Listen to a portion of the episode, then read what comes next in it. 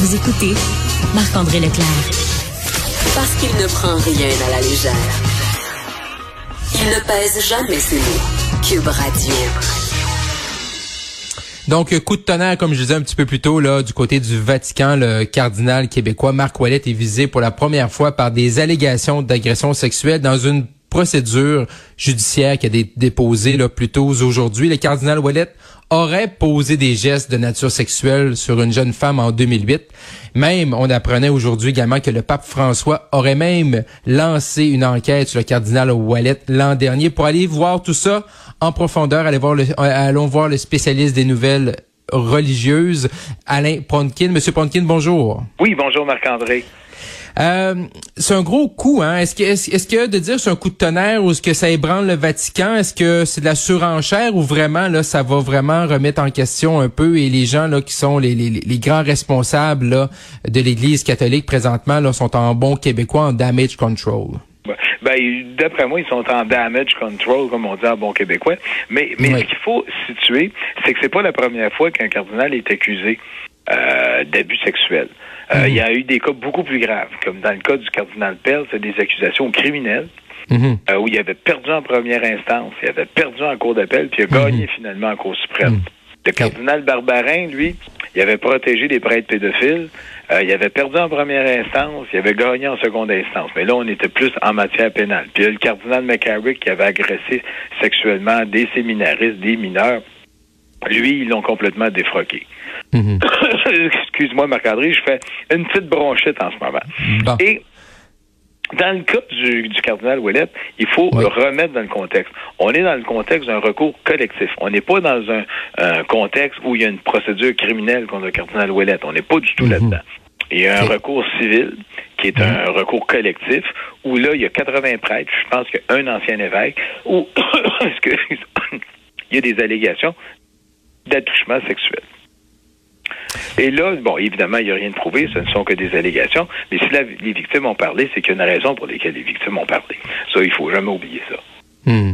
Mais Alain, euh, pour peut-être te permettre de prendre un petit, un petit une petite gorgée d'eau peut-être, là, puis un gros merci d'être avec nous cet après-midi. Euh, Alain, euh, tu sais pour nous ici là, euh, tu sais au Québec là, le cardinal Wallet c'est la fierté de la BTB. Euh, c'est quoi son, tu sais on parle beaucoup de 2013 si je me trompe pas, qui aurait pu devenir là euh, pape là, qui était mettons sur la, la shortlist. Euh, c'est quoi c'est quoi l'importance aujourd'hui en 2022 là euh, du cardinal Ouellet là, au Vatican? Ben, le cardinal Ouellet un peu moins de lustre parce qu'il est rendu à 78 ans. On sait qu'à 80, les gens ne peuvent plus devenir pape. Et mhm. le seul comme on dit, le seul cardinal qui est devenu pape à 78 ans, c'était Benoît XVI. Mais il est mhm. extrêmement puissant à ce moment-là. C'est lui qui était en charge de la congrégation de la doctrine de la foi, qui était euh, la congrégation, ou ce qu'on peut appeler le ministère le plus important au Vatican, est extrêmement puissant. Euh, le cardinal Ouellet est un homme puissant parce qu'il s'occupe de la nomination de tous les évêques sur la planète. Donc, c'est des rôles très importants, majeurs. Mhm. Mais il n'y a pas la puissance qu'avait le cardinal euh, ben, c'était Ratzinger qui est devenu Benoît XVI. Il n'y avait pas mhm. cette puissance-là. Hum, mais il y a ça. Et l'autre chose, c'est que euh, au printemps, euh, quand j'étais à Rome, il a donné, moi j'appelle ça son testament spirituel. Il est venu expliquer parce qu'il y avait un symposium sur euh, sur les prêtres. Pourtant, lui, il s'occupe des évêques, mais pourtant, il est allé pour les prêtres, sur les vocations. Et le pape était présent, mais il n'y avait pas beaucoup de cardinaux. Il y avait peut-être une dizaine de cardinaux qui mhm. étaient présents. Donc, euh, il y a moins de il y a moins d'impact. Donc, il y a moins d'impact, il y a moins de lustre. Il a offert sa démission au pape il y a trois ans, parce qu'à 75 ans, tout le monde est obligé de donner sa démission au pape. OK. Et le pape il a fait quoi, le pape? Il l'a gardé? Mhm. En règle générale, il peut les garder jusqu'à 80 ans. Donc, qu'est-ce qui va se passer? Est-ce que Benoît est-ce que le pape François va se retirer mhm. avant Noël, après Noël? Mais je pense pas. C'est sortir à ce moment-là. Cardinal Ouellet va sûrement se présenter au conclave, mais il va être trop vieux, d'une certaine façon, pour devenir le prochain pape. On va pas aller prendre quelqu'un qui est plus autour de 73, 75 ans. Cardinal Paroline, mais ça, ça c'est un autre dossier. Mais, là, à partir de ce moment-ci, Alain, là, le qu'est-ce qu'est-ce que le Vatican, qu'est-ce que le pape François fait? Est-ce qu'il laisse est-ce qu'il laisse le, le, le, cardinal Ouellet toujours dans ses fonctions actuelles? Oui, il, va le garder. la seule chose qu'il avait faite dans le cas de Pell, il avait dit au cardinal Pell, euh, je, vous, je vous libère de vos de, de vos euh, de vos obligations au vers, vers le Vatican, le temps de vous défendre aux criminels des accusations qu'il y a contre vous. Mais dans le cas de Barbaret, il a continué à les défendre. Donc, c'est le pape François va faire la même chose avec le cardinal Ouellet. Il va le défendre jusqu'à la fin, jusqu'à ce qu'il y ait un jugement final. C'est toujours l'attitude ou euh, la procédure du pape dans ces cas-là. Donc, il va le défendre tout le temps. Il n'y arrivera pas, non, je, je veux plus de toi. Mhm. C'est certain. Sauf si le, le cardinal Ouellet dit, écoute, là, j'ai trop de pression, puis Mhm. je retourne, je vais régler mes affaires au Québec, ben là, c'est autre chose. Mais ce que je pense pas. Mais Alain, ce qu'on a appris aussi, ce qu'on apprend là, comme complément d'information, c'est que l'an dernier, le pape François aurait eu aurait été mis au courant euh, de ces Oui. allégations-là et aurait lancé une enquête sur le cardinal Ouellet. Mais ça, euh, pour toi, Alain, là, qui suit ça, ça, c'est une nouvelle information aussi. Là. On n'avait jamais chose eu vent de... C'est plausible parce que le recours collectif qui a été fait pas, pas aujourd'hui. C'est aujourd'hui on a déposé des documents qui concernent l'ensemble des prêtres qui ont fait des, agressions. Mais le dossier est déposé il y a un an. Et il y a un an, la personne avait fait avait fait sa demande, avait indiqué ce qui était arrivé, il l'avait fait au, au diocèse de Québec et du diocèse de Québec, ça s'est retrouvé à Rome. Ce qui est la procédure. Parce que quand on parle d'un cardinal, qui a juridiction sur un cardinal? Jusqu'à tout récemment, c'était le pape. Mais le pape avait dit, je confie ça à la congrégation sur la doctrine de la foi. C'est eux qui ont juridiction pour tout ce qui concerne les manquements de mes cardinaux. Donc, c'était normal que ce soit là.